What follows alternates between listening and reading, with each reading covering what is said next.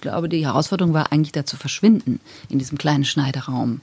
Also, dass auch sie nicht ständig das Gefühl hat, sie wird beobachtet oder auch wenn dann der Regisseur Christian Petzold hinzukommt, dass er nicht das Gefühl hat, es ist ein Medium dabei, sondern das Gefühl hat wirklich, sie können jetzt arbeiten. Und ich habe dann die Fragen dazu auch immer erst später gestellt, weil ich sie oder die beiden da nicht rausreißen wollte.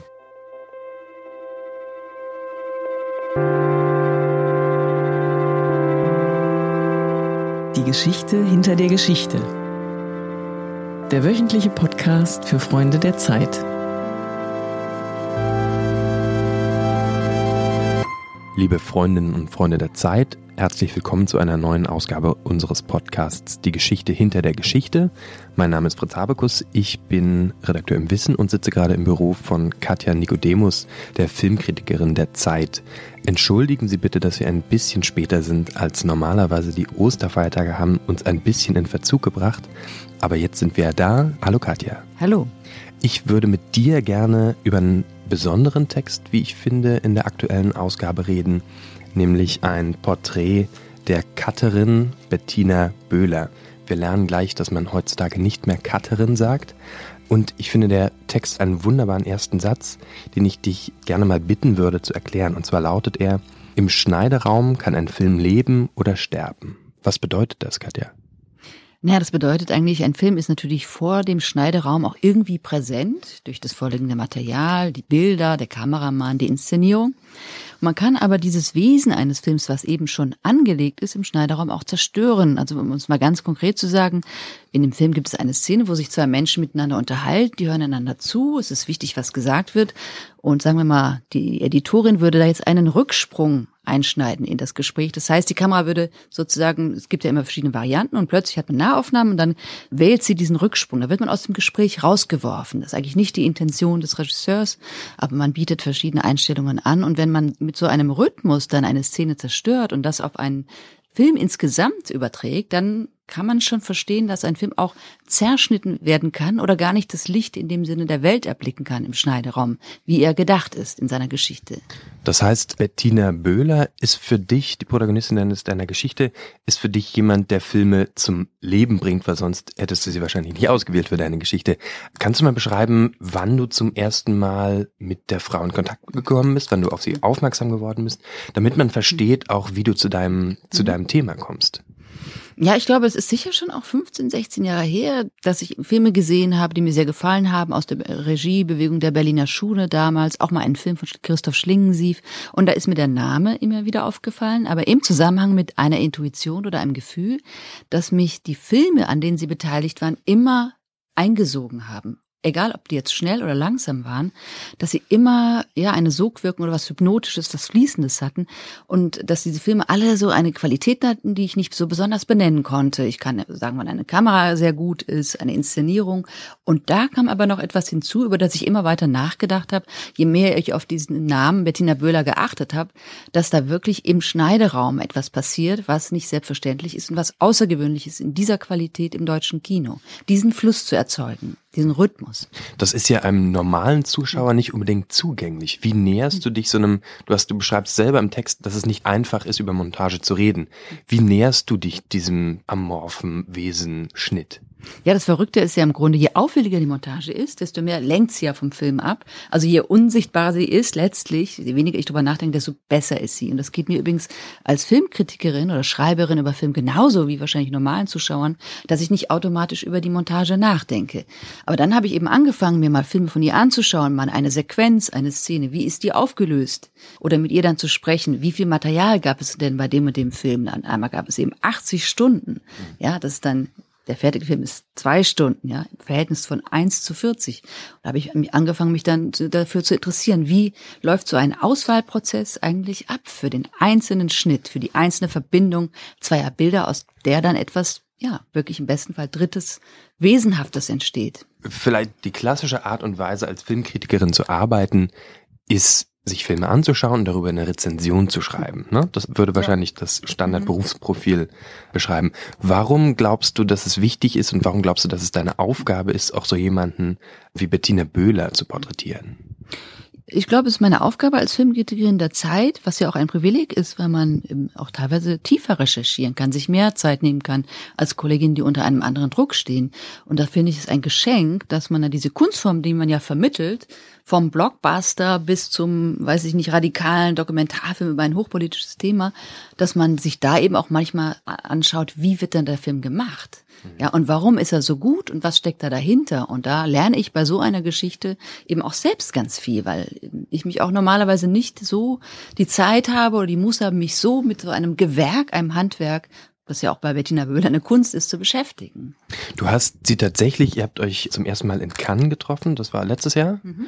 Und dann hast du sie gefragt, ob du sie über mehrere Monate begleiten kannst. Ihr kanntet euch schon und oder warum hat sie nicht völlig erbost auf deine Anfrage reagiert? Na, wir kannten uns schon, wir wurden uns voreinander vorgestellt, man ist ihm auf einer Party begegnet und so weiter. Und ich glaube, es ist dann schon ein Vertrauen da, weil sie mitbekommt, dass in der Zeit jetzt nicht so über Filme hergerotzt wird oder die Artikel zusammen, dass wir sozusagen alle Autoren, ja, die hier über Kunst schreiben, eigentlich ein großes Verständnis und Interesse haben dafür. Und da hat sie sich, glaube ich, einmal in dem Medium und auch bei mir aufgehoben gefühlt, ja, und oder in einem bestimmten Blick auf die Filme für die sie steht und bei denen sie seit Jahrzehnten oder ja seit vielen Jahren, im Fall von Christian Petzold sind das, glaube ich, jetzt 20 Jahre arbeiten die zusammen, wie die Filme auch von uns rezipiert und vermittelt werden. Das heißt, wie oft habt ihr euch gesehen? Wie oft du hast ja tatsächlich über die Schulter schauen dürfen, über, über mehrere Stunden jeweils bei den Terminen. Wie lange hat diese Geschichte gedauert, die am Ende auf einer Seite in der Zeit abgedruckt ist? Na, ich glaube sozusagen mit dem Interview und dem ersten Treffen waren es vielleicht so zehn Termine insgesamt und ich glaube, die Herausforderung war eigentlich da zu verschwinden in diesem kleinen Schneiderraum. Also, dass auch sie nicht ständig das Gefühl hat, sie wird beobachtet oder auch wenn dann der Regisseur Christian Petzold hinzukommt, dass er nicht das Gefühl hat, es ist ein Medium dabei, sondern das Gefühl hat wirklich, sie können jetzt arbeiten und ich habe dann die Fragen dazu auch immer erst später gestellt, weil ich sie oder die beiden da nicht rausreißen wollte. Aber die Herausforderung war wirklich möglichst leise zu sein und leise mitzukritzeln mhm. und eigentlich nichts zu sagen, ja, und nur zu schauen. Ja. Entsteht da auch Nähe zwischen dir und dem Protagonisten oder der Protagonistin in dem Fall? Ich würde mal sagen schon, aber auch vor allem so Vertrauen, ja, und bei mir immer mehr anwachsender Respekt vor dieser Versiertheit und Virtuosität. Liebe Freundinnen und Freunde der Zeit, Sie hören den Podcast Hinter der Geschichte. Wir sitzen im Büro der Filmkritikerin der Zeit, Katja Nikodemus. Und Katja, mich würde auch interessieren, ich weiß nicht, wie viele Filme kommen so im Jahr raus? Also 300. 300. Wie viele siehst du davon? Oder manchmal sind so, ich glaube inzwischen sind es schon 400. Ich sehe davon vielleicht, muss man mal überlegen, schon 200, 150 bis 200, ja. Und über wie viele kannst du am Ende tatsächlich berichten? Ja, wir sind eine Wochenzeitung. wir berichten dann schon über, sagen wir mal, 70 Filme konkret mit Kritiken, aber wir haben ja auch Überblickstexte bei der Berlinale. Bei der Berlinale sieht man ja in zwei Wochen 30, 40 Filme sehe ich da.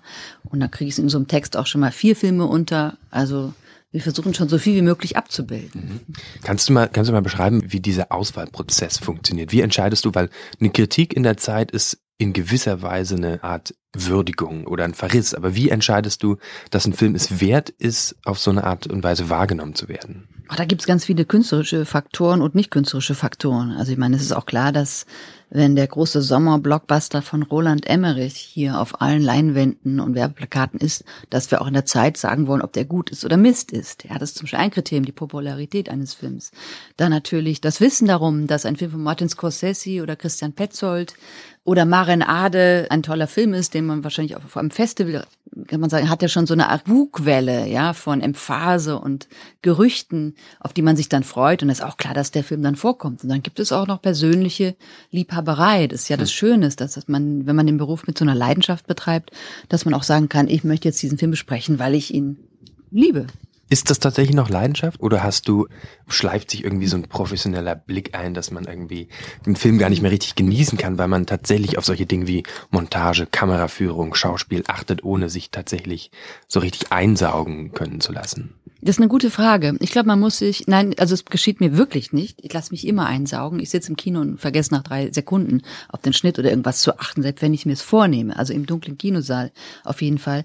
Und ich glaube, man muss sich auch als Journalist, auch Filmkritiker oder Kunst Kunstvermittler immer wieder neu erfinden. Man sucht sich dann eben solche interessanten Reportagen, tolle Menschen wie Bettina Böhler oder Porträts von einem tollen Schauspieler wie Willem Dafoe und das befeuert einen dann wieder und damit entdeckt man den eigenen Beruf jedes Mal wirklich wieder selbst, muss ich sagen. Mhm. Du hast auch mit vielen großen Hollywood-Stars schon Interviews geführt.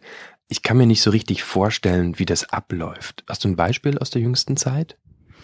Ja, es ist natürlich, diese Leute sind von einem riesigen PR-Apparat umgeben. Also je bekannter die Namen, desto mehr ist das so. Und da bin ich letztlich auch, sind wir als die Zeit letztlich Bittsteller.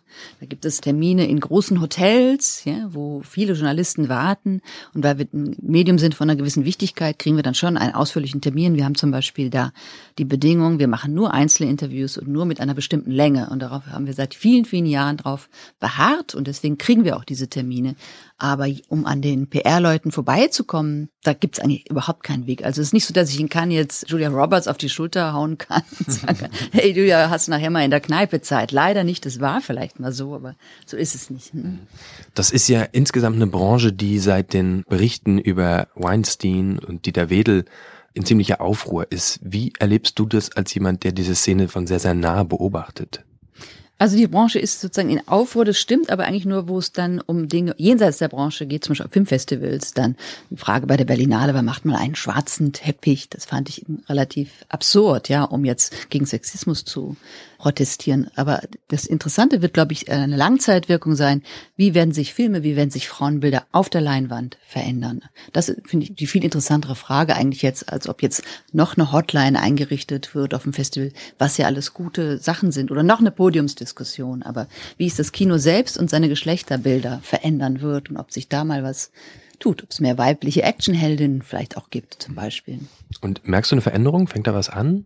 Oder ist es äh, zu früh, das nein, zu sagen? Das ist noch zu früh, aber äh, man hört so ein bisschen, ja, dass jetzt zum Beispiel auch öffentlich-rechtliche Sender doch ein bisschen mehr auf eine bestimmte Quotierung in ihren Auftragsvergaben achten, dass die Filmhochschulen sich bemühen, mehr Frauen für die Regie auch zu ermutigen, nicht nur für immer für die klassischen Hintergrundberufe, Organisation, eben Produktion. Mhm. Meine letzte Frage ist eine ganz eigennützige. Ich hätte nämlich ähm, Kinokarten gerne. ich hätte nee, keine Kinokarten, sondern eine Top 3 von Filmen, die du mir empfehlen kannst. In der Welt oder im Leben? Oder Im, die, die ich gesehen haben muss, ähm, okay. bevor ich sterbe. Also, oh Gott, oh Gott. Ja. Also ich habe eben gerade mit meinem Kollegen Peter Kümmel für unsere Beilage die Bilder für seine Geschichte über 30 Jahre Odyssee im Weltraum, nee, 50 Jahre Stanley Kubricks Film ausgesucht, 2001 Odyssee im Weltraum. Ich finde, den sollte man gesehen haben. Habe ich noch nicht. Von den jüngeren Filmen sollte man, glaube ich, schon Maren A. des Toni Erdmann gesehen haben. Das finde ich schon einer der interessantesten deutschen Filme der letzten Zeit und ja, und dann noch das Gesamtwerk von Jean-Luc Godard. damit schummelst du dich, damit schummelst du dich raus aus meiner, aus meiner Top 3 Frage. Vielleicht von ihm. Sag das nochmal. Pierrot Le Fou oder Außer Atem. Mhm. Okay, vielen Dank, Katja, für deine Zeit und vielen Dank fürs Zuhören.